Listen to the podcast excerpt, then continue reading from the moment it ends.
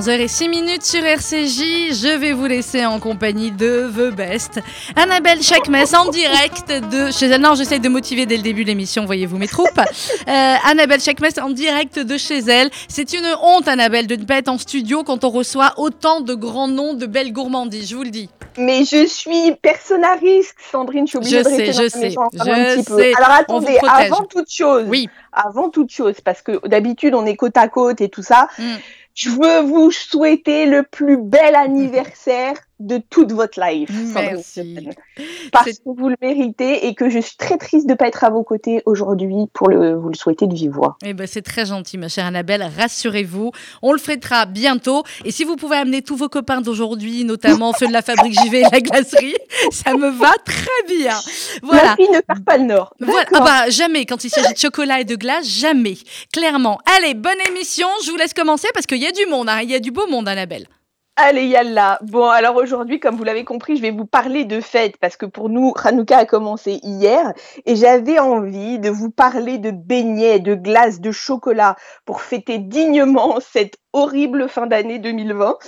On va commencer, chers amis, avec la crème de la crème, avec un champion de France, Jérémy Delval. Bonjour. Ben, Eh bien, je vous entends très mal, Jérémy. Est-ce que c'est mieux? C'est beaucoup fort. mieux. Ah, Merci d'être avec nous sur RCJ ce matin. Euh, Jérémy, vous avez créé un dessert absolument incroyable qui s'appelle hors piste, qui est une espèce de couronne pour cette fin d'année, une espèce de, de couronne un peu nuageuse. Expliquez-moi ce dessert parce que il a des- des- une particularité, ce dessert, il est à base d'avocat. Racontez-moi ce dessert. Bah, L'inspiration, c'est vraiment la couronne de Noël qu'on va accrocher à la porte et un petit mélange avec les boules de Noël. Donc on a mélangé les deux et on a fait une couronne de Noël avec plein de petites boules. Bon, voilà, nous, ça sera la chose- couronne de Hanouka, hein. ça sera la pas la couronne de, Noël. Hanouka, il n'y a pas de souci. Et donc voilà, c'était vraiment d'avoir cette couronne un peu emblématique des fêtes de fin d'année. Et, euh, et vraiment, voilà, ce côté velours, blanc, un petit peu enneigé, quelque chose de, de très poétique.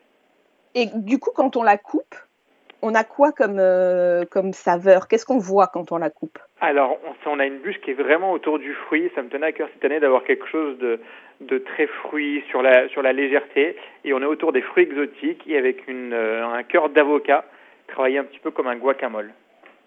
Ok. Mais alors, à quel moment on se dit, tiens, je vais mettre de l'avocat dans un gâteau? Alors, c'est très très surprenant euh, en Europe, mais alors dans beaucoup de pays comme l'Amérique du Sud ou encore les Philippines, c'est un, enfin d'abord la- l'avocat est un fruit et dans, dans tous ces pays que j'ai cités, en fait, on le mange en sucré. Et donc du coup, moi j'ai eu euh, la chance il y a quelques années de travailler avec un chef, sa femme était philippine et un jour il m'a dit euh, mets de l'avocat dans un dessert et là je me suis dit il est complètement fou, c'est bizarre. Et après en fait, il m'a expliqué cette philosophie de certains pays de le travailler en, en vraiment comme le fruit qu'il est en fait, juste citronné et Mhm. Et avec un petit peu de souvent de l'acidité ou un petit peu des fois euh, d'alcool aussi dans certains pays. Donc j'avais fait un dessert qui avait très bien marché il y a plusieurs années. Et cette année, en fait, quand on a commencé à travailler la, la bûche avec euh, avec les chefs euh, d'Aloyo, on, là, on, a, on avait une très bonne bûche exotique, mais il nous manquait un petit un petit quelque chose, un petit twist. Ok. Et, euh, moi, je l'ai goûté, c'est vraiment exceptionnel. hein. Effectivement, ça lui donne une espèce de suavité euh, assez, assez surprenant et en même temps un coup de peps avec le, le, le, le fruit de la passion. C'est euh, bluffant de justesse en réalité Merci parce qu'on beaucoup, s'imagine pas et bah, avec plaisir. Jérémy, comme c'est Hanouka pour nous et que vous êtes champion de France, vous avez quand même une recette de beignet à nous donner? Oui, bah déjà après le beignet, il faut, enfin, pour moi un bon beignet en fait c'est ni plus ni moins qu'une bonne pâte à brioche. Donc si Mhm. vous avez une pâte à, pâte à brioche, vous pouvez la faire. On la fait la veille. Le- la petite chose, le mieux c'est de la faire la veille. On la fait reposer et le matin on va l'étaler et après on va la découper à l'emporte-pièce de la forme qu'on veut et on la fait frire. Donc après une pâte Ça à veut brioche, dire que c'est- par exemple, alors ça veut dire que par exemple, nous le vendredi soir, euh, on fait des ralottes, qui sont des pains euh, traditionnels tressés, qui ont une base de pain brioché. Ça veut dire que s'il nous reste de la pâte à, à on peut euh, en faire des beignets. Exactement. Et après, moi, ce que j'aime bien dans ce genre de beignets, c'est les aromatiser. Moi, je suis très fan d'épices, mais là, le, ce qui est bien, là, on est en pleine saison des agrumes. Si on zeste un petit peu d'agrumes, si on a de la vanille, un petit peu d'épices, franchement, ça change le, le goût du beignet. Ça va vraiment l'aromatiser. C'est très très bon. Il faut pas hésiter à l'aromatiser avec même euh, une petite épice qu'on a au fond du placard. euh, et ça, ça donne vraiment beaucoup, beaucoup de parfum. En fait, la pâte à beignet, c'est une pâte qui est quand même assez riche, on va dire, en, gras. Et en fait, le gras va vraiment que garder tous ces arômes et les parfums. Et, ça veut dire euh, qui est riche en gras, mais ça veut dire que du coup le gras capture tout? C'est ce que vous me dites, par exemple? En fait, Donc il faut jamais laisser va capter le, parfum. Ok, il faut il faut jamais laisser du coup une graisse quelconque au frigo sans couvercle parce que ça va capter toutes les odeurs du frigo alors du coup. Exactement, Annabelle. Jamais. Et par écoutez, mais jamais dans, on ne met rien dans le frigo qui n'est pas euh, filmé ou avec un petit couvercle. Jamais, jamais. C'est pas bien du tout ça, Annabelle. Eh ben, je le fais pas, je vous promets. Promis, juré, craché. Promis. Bon, Jérémy, merci en tout cas d'avoir été avec nous ce matin sur RCJ. Je vous dis à très très bientôt et euh, prenez soin de vous. Merci beaucoup à vous aussi, Annabelle. Bonne journée. Au revoir. Au revoir. Alors maintenant, on va parler panettone et pas n'importe quel panettone, le roi euh, du panettone. C'est-à-dire, personnellement, je n'ai jamais mangé un panettone comme celui de Christophe Louis. Christophe Louis, bonjour. Bonjour Annabelle. Vous allez bien? Très bien et vous Merci pour l'invitation. Avec grand plaisir. Alors, vous êtes chef pâtissier, vous êtes un ancien du Jules Verne, de la grande épicerie, du Meurice. Vous avez acquéri la maîtrise du panettone en Italie, dans la vallée d'Aoste, avec le maître en la matière qui est Mauro Morandi, euh, Morandin, c'est ça? Exactement, c'est ça, tout à fait. J'ai voulu vous inviter aujourd'hui parce que je ne crois pas avoir mangé dans ma vie un panettone aussi bon que le vôtre pour être très honnête avec vous. C'est un nuage. Expliquez-nous euh, l'origine du panettone. Alors, euh, l'origine du panettone euh, est, née dans le Piémont, principalement à Milan, selon l'histoire. Mais il y a deux, grandes variétés, en fin de compte, deux grandes écoles du, du, panettone en Italie. C'est Milan et le Piémont. Et en fin de compte, ils ont des méthodes de travail, surtout sur le levain, qui est, qui est un peu différent en fin de compte. Hein. Donc, dans, euh, le Piémont, euh, pardon, euh, coupez-moi si c'est un peu trop technique. Hein, ah non, non, non, au contraire, c'est passionnant. Donc, le levain, par exemple, c'est. part du levain, en fin de compte. C'est vraiment, en fin de compte, le, ce qui est primordial dans, dans le panettone, c'est d'avoir un, un, bon levain qui soit fort et, et voilà. Et, dans le Piémont, il le garde tout le temps dans l'eau. En fin de compte, le soir, au moment du repos, il est baigné dans l'eau. Et en, mhm. à Milan, il est ficelé comme un rôti enfermé dans un sac le soir. En fin de compte, il y a pendant ces deux phases de repos la nuit, parce qu'en fin de compte, il faut savoir qu'il y a deux phases de, travail dans le levain. Il travaille toute la journée. Euh, moi, généralement, je commence ma journée vers 8 heures euh, du matin, donc euh, de 8 heures jusqu'à 17 heures, il, va travailler. On va, je vais le nourrir. Et après, je vais, pour ma part, je vais le mettre en repos toute la nuit à entre 15 et 17 degrés dans l'eau. Voilà, il sera baigné complètement dans l'eau. D'accord. Euh, Mais alors, du coup, euh, du coup, est-ce qu'on est qu'on sait d'où vient ce, gâteau? Ou cette euh, brioche? de, 2000 ans d'origine. en fin de compte, c'est un peu l'histoire des, des tartes tatin. Apparemment, ça a été récupéré un peu d'une catastrophe. le pain de Tony qu'il avait fait tomber et je pense que c'est pas vraiment ce qu'on trouve aujourd'hui parce que je pense qu'avec il a été euh, très très amélioré euh, par la suite, mais, euh, historiquement il est originaire de, de, Milan. Ok. Dites-moi, Christophe, je me suis posé une question, mais à titre tout à fait personnel, parce que vous êtes quand même issu de grandes maisons, vous avez été à la grande épicerie, vous avez été au Beuris. Pourquoi avoir choisi le panettone? Ah, moi, ça a été un coup de cœur, ça a été une révélation euh, il y a il y a quatre ans parce que euh, Frédérico, euh, qui a créé l'école Valrona pour le perfectionnement des, professionnels, est le seul professionnel à, avoir mis en place un stage dédié aux professionnels avec Rolando Morandin, qui est le, papa de, de Moreau. Et donc, on appelle un peu le pape du Panettone. Et ce monsieur vient chercher la souche chez son, chez son fils, parce qu'en fin de compte, au niveau de la, souche euh, du panettone, c'est que Rolando, lui, l'a récupéré de, de, son maître déjà. Et donc, mhm. euh, maintenant, Rolando ne fait que des démonstrations, euh, d'informations à travers le, plusieurs pays.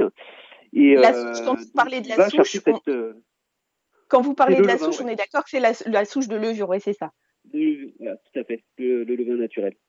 Et donc moi j'ai goûté ce, ce fameux ce, ce, panettone en fin de compte, et là ça a été une révélation pour moi. Je me suis dit mais c'est pas possible qu'on fasse pas notre panettone en France. Et puis après, de fil en aiguille, ça a été la, la rencontre professionnelle, euh, comme Thomas Teffry Chambelot, euh, ah. qui est biologiste euh, et directeur de l'école internationale de boulangerie, qui a écrit un, très beau livre là récemment euh, sur le panettone de la viennoiserie au levain. Et euh, je me suis dit, c'est pas possible qu'on se cantonne à trouver que du panettone industriel en France. Quoi. Voilà, quoi. C'est vrai que ça demande un effort euh, parce que il faut être présent euh, en continu parce que bah, je, moi je commence le matin à 8 h du matin, les, cuissons je les finis entre minuit et 1 h du matin. Euh, il y a des moments de coupure un petit peu entre tout ça, mais euh, en fin de compte, le, secret c'est vraiment le, temps quoi. C'est c'est pas nous qui décidons, mais c'est le levain qui va décider de dire bah maintenant il faut y aller, maintenant c'est le bon moment.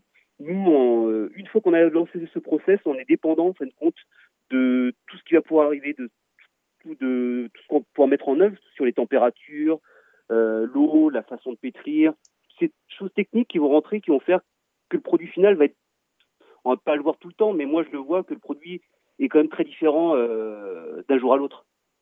Ah oui, mais il est même très différent, comme vous le disiez, de, des panettones qu'on a en France. C'est-à-dire que pour moi, je, je, vous dis, il est exceptionnel. On a l'impression de croquer dans un nuage. Il est, euh, euh, cette texture, elle est très particulière. Elle est vraiment aérienne, en fait. Oui, merci beaucoup. C'est vrai que là, moi, je suis sur un panettone qui est aussi très frais, hein, puisque généralement, les panettones en Italie entre 6 mois et 3 mois.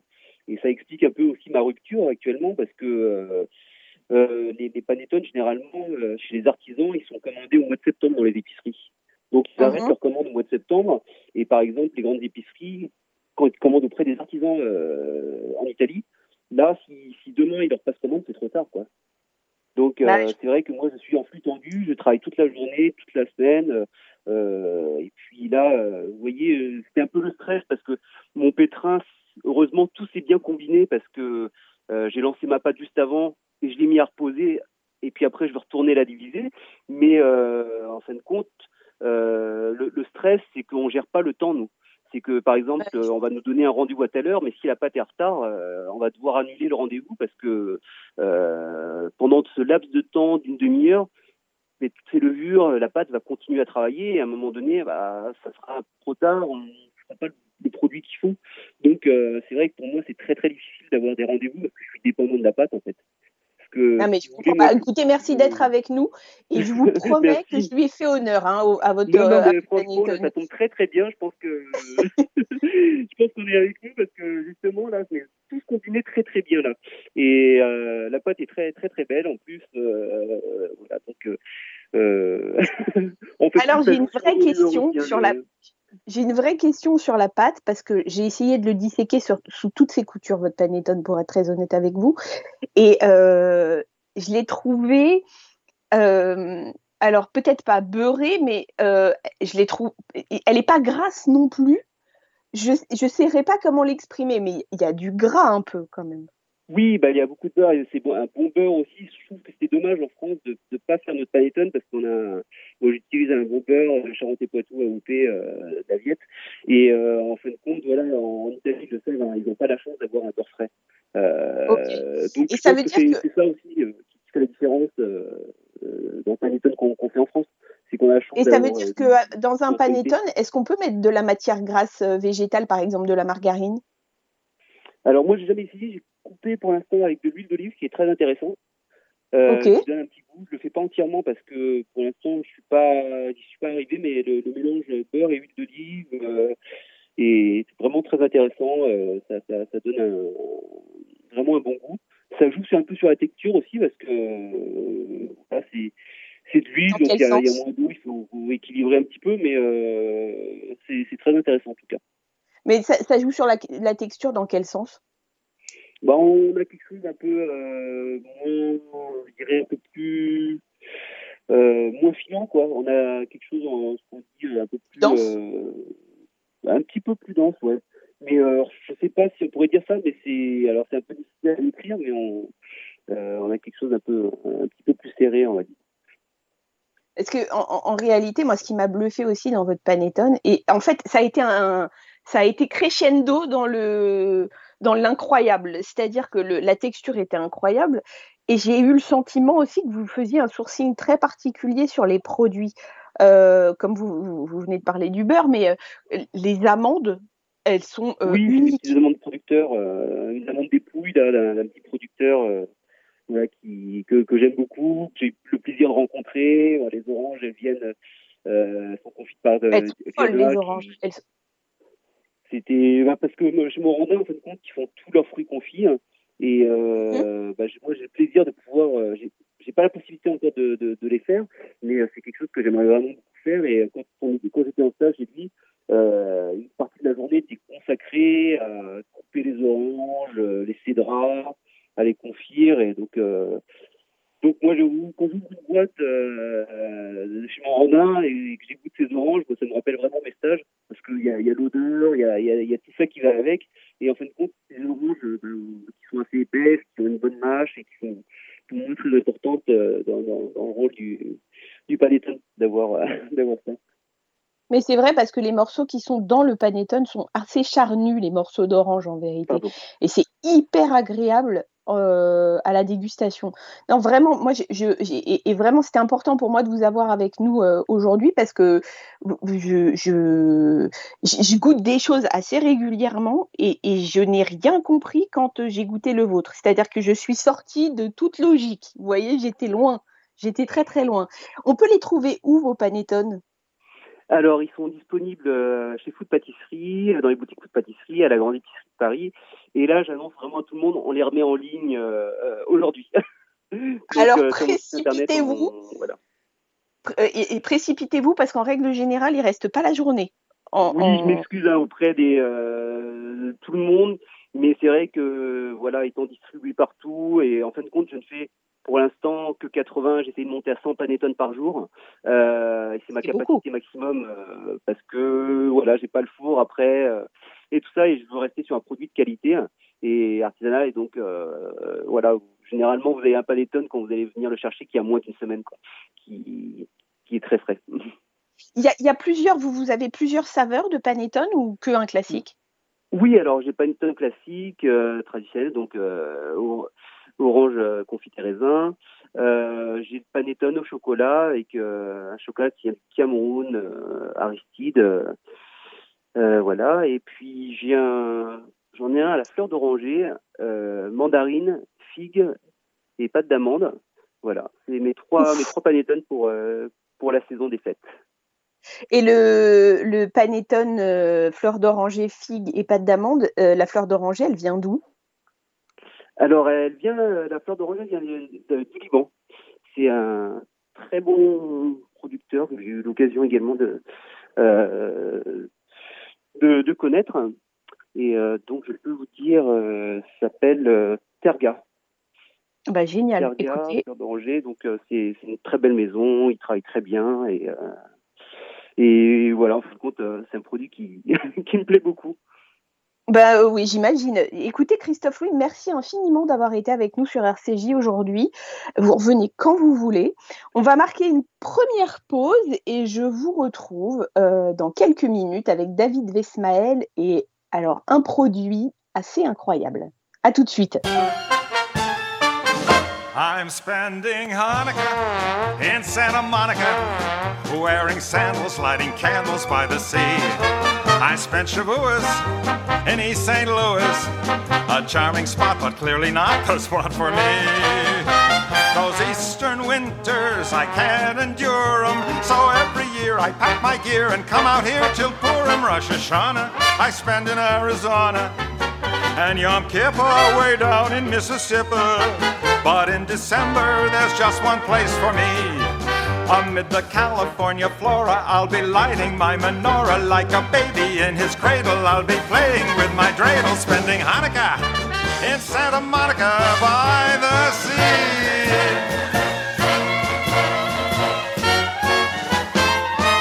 I'm spending Hanukkah in Santa Monica wearing sandals, lighting candles by the sea. I spent Shavuos in East St. Louis. A charming spot, but clearly not the spot for me. Those eastern winters, I can't endure them. So every year I pack my gear and come out here till Purim, Rosh Hashanah. I spend in Arizona and Yom Kippur way down in Mississippi. But in December, there's just one place for me. Amid the California flora, I'll be lighting my menorah like a baby in his cradle. I'll be playing with my dreidel. Here's the Judas Maccabeus. Boy, if he could only see us spending Hanukkah in Santa Monica by the sea.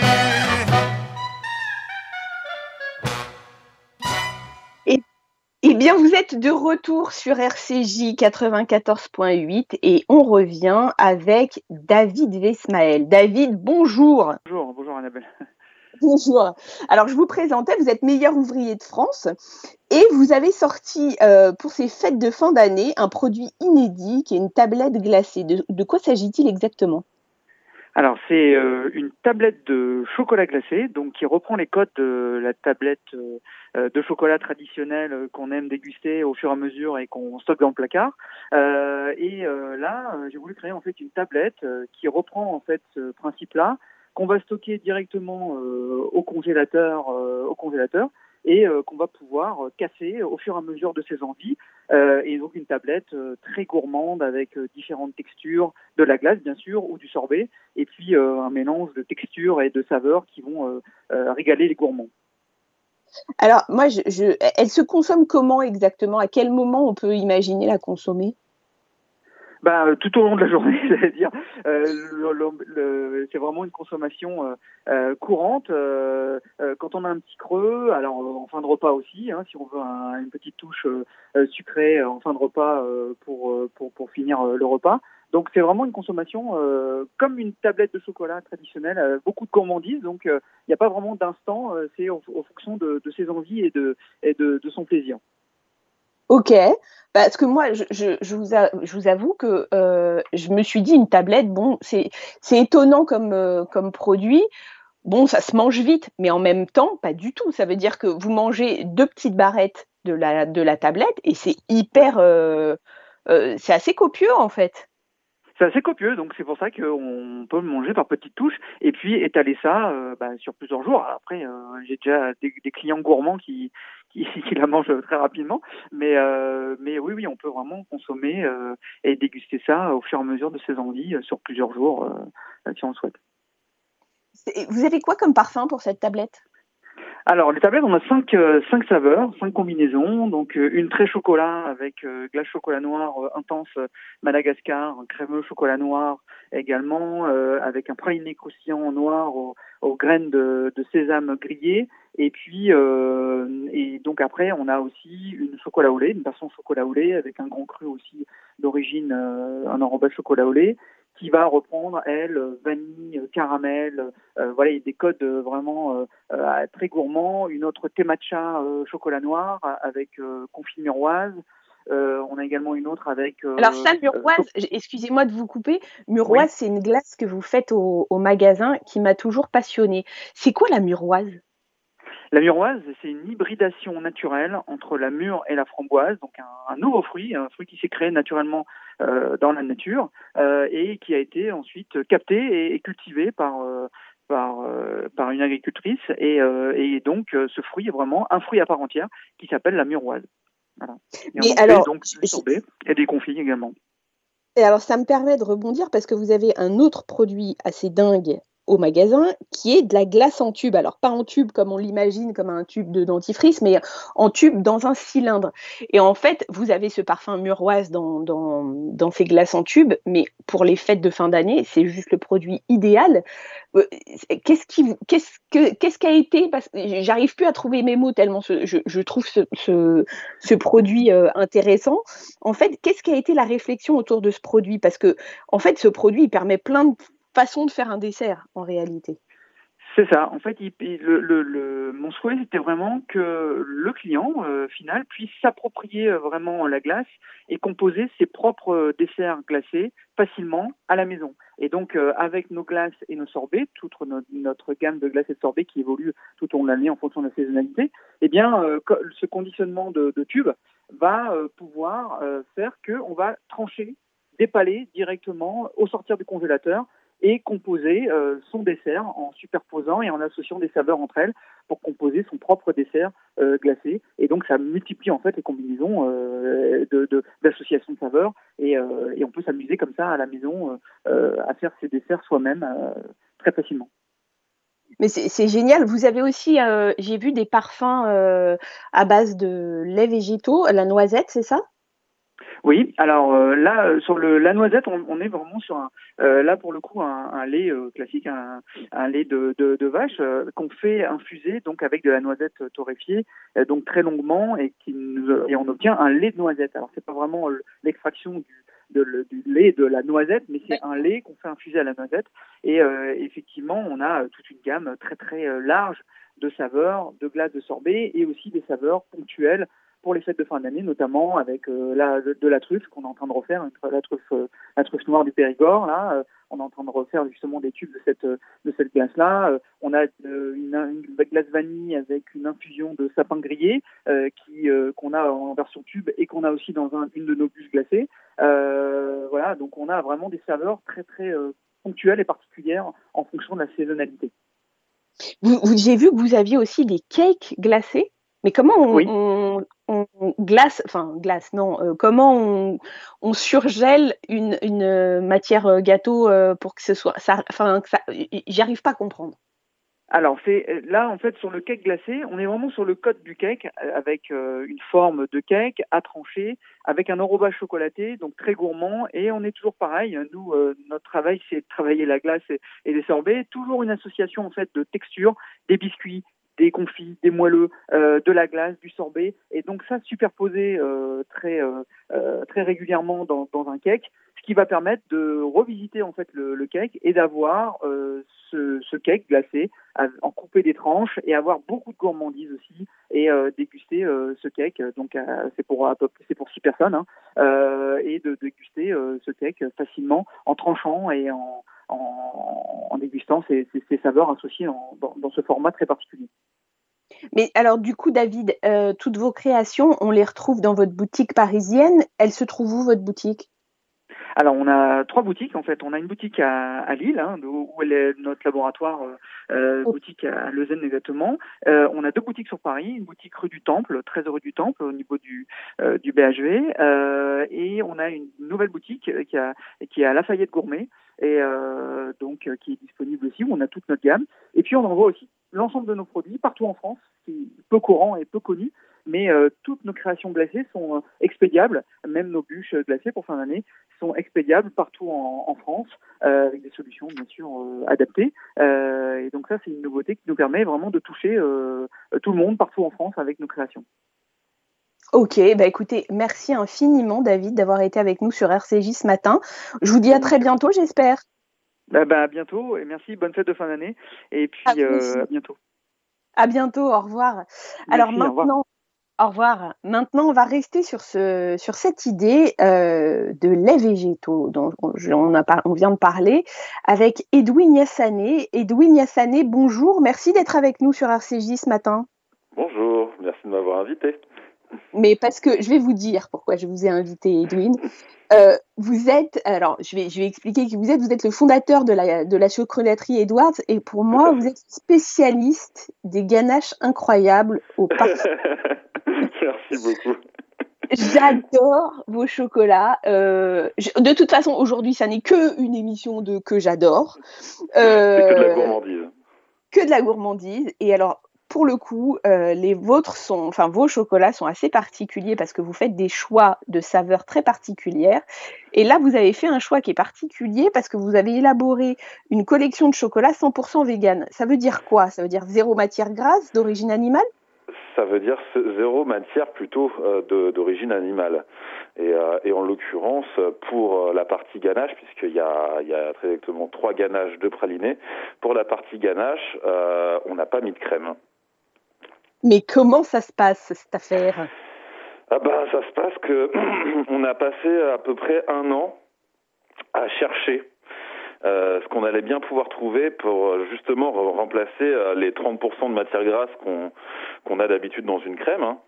Et, euh, et on a cherché, on a cherché, on a cherché. Donc on a testé, euh, comme vous le disiez, euh, plus divers laits végétaux euh, sur base de soja, sur base d'amandes, sur base de noisettes, d'épeautres. Enfin, on est allé au bout. On a même trouvé du mascarpone vegan. voilà, pour pour pour essayer d'avoir un goût, une texture assez similaire et, et pouvoir avoir aussi un temps de conservation à peu près identique. Bon, on n'a pas réussi à, à ce niveau-là. On a on a des ganaches qui durent euh, trois semaines au lieu de durer un mois euh, d'habitude. Mais, euh, mais pour le reste, en, en, termes de goût, c'est plutôt réussi. Mais c'est un vrai choix, hein, c'est un vrai parti pris de, de, vouloir faire une gamme comme celle-ci. Qu'est-ce qui vous a dirigé vers ça? Bah, C'est assez simple. J'ai commencé il y a 2-3 ans à avoir euh, des, des, des, de plus en plus de clients intolérants à lactose. Euh, j'ai eu également pas mal de, de nouveaux clients donc euh, donc vegan. Euh, il y a aussi le fait que qu'une de mes boutiques soit située euh, dans le Marais, pas très loin de la rue des Rosiers, et donc forcément c'est plus pratique quand on peut manger un chocolat en fin de repas et qu'il n'y a pas de crème dedans. Euh, selon ce qu'on a mangé avant. Et, euh, et, euh, et, en fait, euh, les gens n'avaient pas, euh, mes clients, ces clients-là n'avaient pas la, la, possibilité de goûter toute ma gamme. Donc entre les pralinés au curry, les ganaches aux deux poivres, les ganaches mangue basilic, etc. ça, ils n'avaient pas accès. Donc l'idée, c'était de pouvoir leur apporter une note d'originalité avec du goût et que ce soit bon euh, et que tout le monde puisse en manger parce qu'en fin de compte euh, c'est destiné à eux mais mais mais à, à peu près tout le monde. Bien sûr, hein, non, c'est passionnant, c'est passionnant. Alors du coup, dans cette gamme, on peut retrouver quelle saveur dans cette sélection végane alors, donc je disais, il y a trois ganaches, deux pralinés. Il y a une ganache euh, avec un, deux grands crus à l'intérieur, euh, cacao, donc un Vietnam et euh, République dominicaine, associé à un Kongai Dili. Donc c'est un, un café d'Éthiopie café okay. d'Éthiopie et, euh, et, sur un café de spécialité qui a été euh, torréfié par, euh, pour moi, des plus euh, beaux et bons chefs barista à Paris actuellement, donc à savoir Joachim Morceau, qui a créé Substance Café il y a, il y a, il y a, il y a un an à peu près.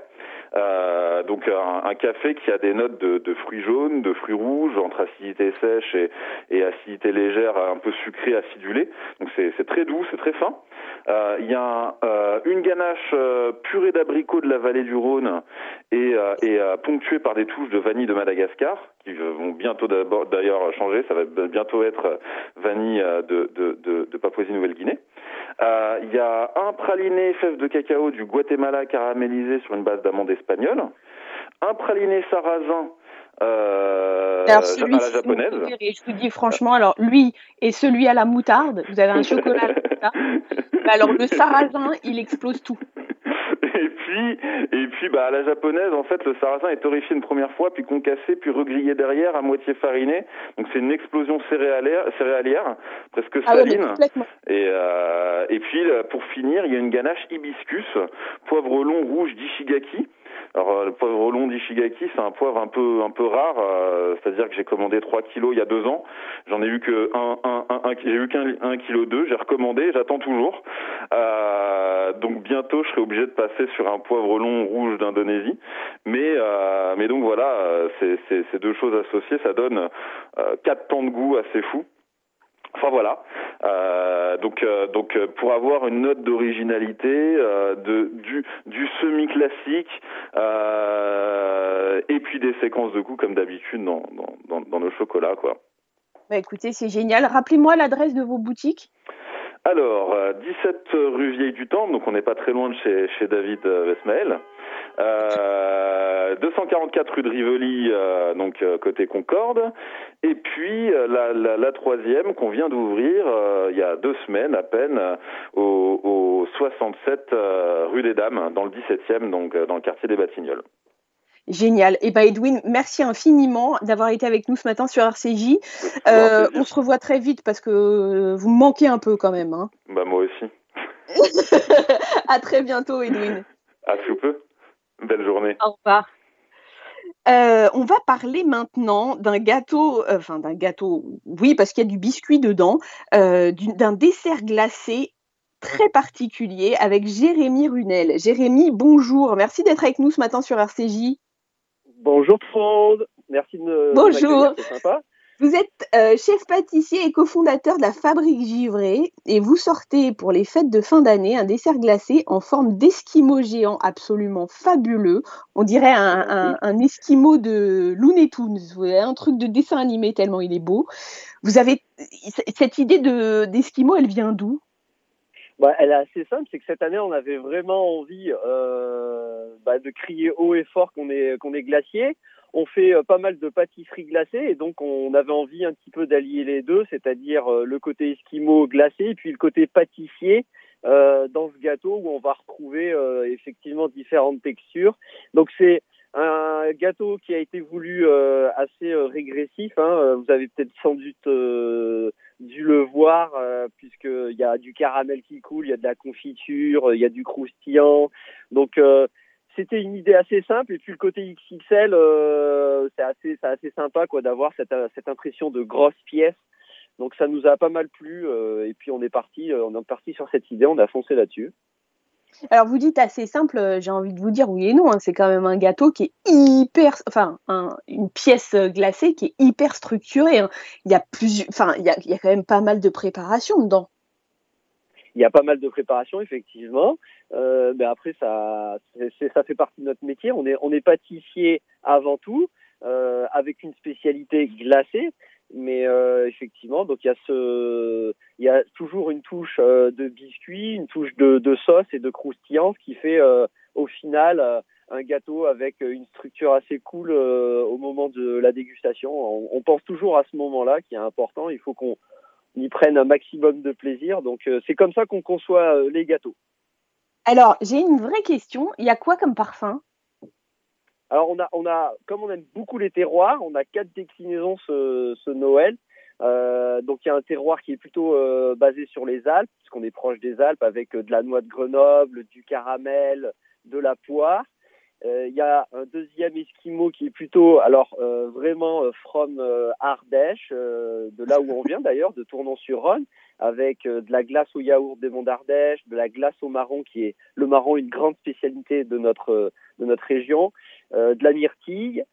On en a un troisième qui est plutôt un peu plus original, à, à base de pistache de Sicile, de mandarine de Sicile. Il y a au milieu un praliné euh, à la pistache, un biscuit pistache, le sorbet mandarine et la glace pistache grillée. Et le dernier, le plus euh, régressif à mon sens, euh, l'esquimau de Madagascar, avec un brownies avec des éclats de chocolat, des noix de pécan, donc quelque chose de bien croustillant et de moelleux à la fois. La glace à la vanille de Tahiti, une glace, la glace euh, chocolat de Madagascar, la glace vanille de Madagascar, excusez-moi, je vous ai dit Tahiti, et, on, finit au milieu avec un, caramel coulant à la, vanille également de Madagascar. Donc euh, un truc euh, bien gourmand quoi. Et le bâtonnet sur chaque esquimau est en chocolat, donc il n'est pas en bois. Le bâtonnet se mange. Il est en chocolat doucé, c'est un chocolat qui est caramélisé. Et ça, c'est sympa. C'était la petite, la, dernière petite note finale qui est assez cool à nos yeux, quoi. Mais vous savez que j'étais persuadée que c'était un truc en plastique tellement il est bien fait. Il est en chocolat. ah bah alors là vous me faites la journée. J'imagine que ça, on, va, on va se battre un petit peu comme moi j'ai ce souvenir quand j'étais euh, quand j'étais quand j'étais petit euh, où on se battait souvent pour avoir euh, le champignon en meringue sur la bûche ou alors le petit le petit personnage en pâte d'amande. Bon mais voilà, on est resté un petit peu dans, dans cet esprit-là en se disant bah il y a le bâtonnet, il faut qu'on il faut qu'on puisse le disputer quoi. Ah, mais complètement. Alors, vous faites pas que, que des, des gros desserts glacés, vous faites aussi des pots de glace. Euh, je vous cache pas que hier, j'ai goûté le, la glace date medjool et fleur d'oranger. J'en ai eu euh, les larmes aux yeux. Je Ah, n'ai jamais de toute ma vie mangé une glace aussi bonne. C'est extrêmement sympa. C'est une, euh, une vraie spécialité qu'on fait ben, depuis maintenant euh, 8 ans. Donc l'alliance de, de la date Medjool, un, un ingrédient que j'affectionne euh, tout particulièrement et qu'on marie avec de la fleur d'oranger euh, qui est française, euh, de la fleur d'oranger des Alpes-Maritimes, de Valoris. Et j'ai vu, alors Et- été assez étonnée parce que je ne connaissais pas de producteur français de fleurs d'oranger. Et bah, en fait, en fait, il y en a pas. Il y en a quoi Il y en a un seul. Et il se trouve dans les Alpes-Maritimes. Euh, c'est la coopérative du Nérolium. Et on a une eau de fleur d'oranger qui est vraiment délicate. C'est euh, c'est assez, assez doux. Ça n'a rien à voir avec de l'arôme de fleur d'oranger, hein, qui est euh, qui est plus agressif Mhm. lui. Euh, donc c'est vrai qu'on a des petites notes orangées avec la avec la date qui elle a- apporte surtout de la texture plus que du goût. Euh, Ah, vraiment incroyable, vraiment, vraiment Ouais, incroyable. C'est un parfum qui marche super bien, en tout cas, et euh, nos clients l'affectionnent particulièrement. On le marie souvent avec une glace pistache aussi et, euh, et un croustillant, euh, un petit croustillant euh, praliné, qui nous Bah, donne un dessert qu'on a appelé que- Habibi. Pour que je puisse passer euh, goûter ce dessert, parce que là vous m'avez euh, convaincu, euh, donnez-moi l'adresse de votre boutique parisienne. On a une boutique rue Soufflot, juste à côté du, du Panthéon. Génial. Bah, écoutez, c'est- Jérémy, C'est Loïc. Loïc sera, se fera un plaisir de, de vous accueillir. bah, dites-lui que j'arrive. Je lui passe un message tout de suite. Jérémy, merci infiniment d'avoir été avec nous ce matin sur RCJ. À très bientôt, j'espère. C'est gentil. On va Excellente journée. Au revoir. À vous aussi. Euh, on va marquer une deuxième pause et on se retrouve tout de suite après avec Célia Tink, qui, qui est secrétaire générale du Collège culinaire et qui va nous parler d'une super initiative. À tout de suite. Is this the eighth night?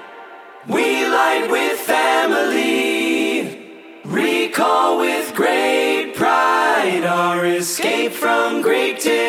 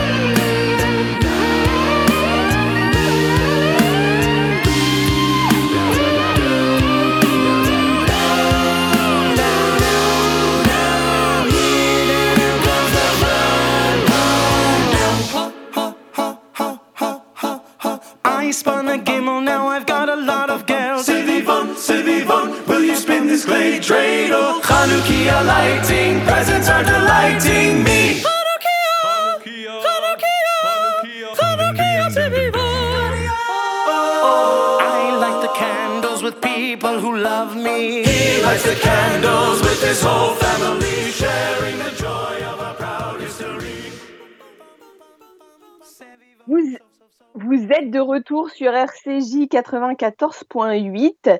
Alors, nous allons parler maintenant d'une initiative extrêmement intéressante avec Célia Tinck, qui est secrétaire générale du Collège culinaire de France. Célia, bonjour. Bonjour Annabelle, merci beaucoup euh, de me recevoir aujourd'hui et euh, je Et souhaite euh, de bonnes fêtes de Hanouka à tout le monde. Merci infiniment. Alors, racontez-nous, Célia, ce que c'est que le Collège culinaire. Le Collège culinaire de France, c'est un collectif qui a été créé par euh, des chefs français de renom pour promouvoir la diversité du patrimoine culinaire qu'on a en France et qui est composé de 3000 restaurants, producteurs, artisans, vignerons à travers tout le territoire français. Vous avez mis en place un système que, je trouve franchement très sincèrement génial, surtout en ce moment parce que c'est pas simple d'aller de sortir euh, acheter des cadeaux et, euh, et de oui de se balader. Moi j'adore. hein. J'ai trouvé ça génial. Qui s'appelle le garde-manger. Vous pouvez nous en dire plus? Oui, bien sûr. Alors, euh, euh, je pense que tous les auditeurs savent qu'effectivement, en ce moment, ben, c'est compliqué. Tout le monde prend des précautions. Tout le monde réfléchit aussi à comment faire plaisir, se faire plaisir et faire plaisir à ses amis, sa famille, euh, en étant euh, euh, précautionneux des, des, des contraintes, que les restaurants en parallèle sont fermés, que les producteurs du coup et artisans qui travaillaient avec ces restaurateurs avec des produits fabuleux d'exception, d'exception, ça veut pas forcément, ça veut pas forcément dire coûteux, et ben se Oui, retrouvent avec des, une clientèle qui, qui n'est plus là, sa clientèle d'habitués, de restaurateurs qui valorisent ses produits. Et aujourd'hui, ce garde-manger donne l'opportunité de trouver ben, justement tout ce qu'on trouve d'habitude sur le, le meilleur de ces tables euh, françaises qui cuisinent au quotidien.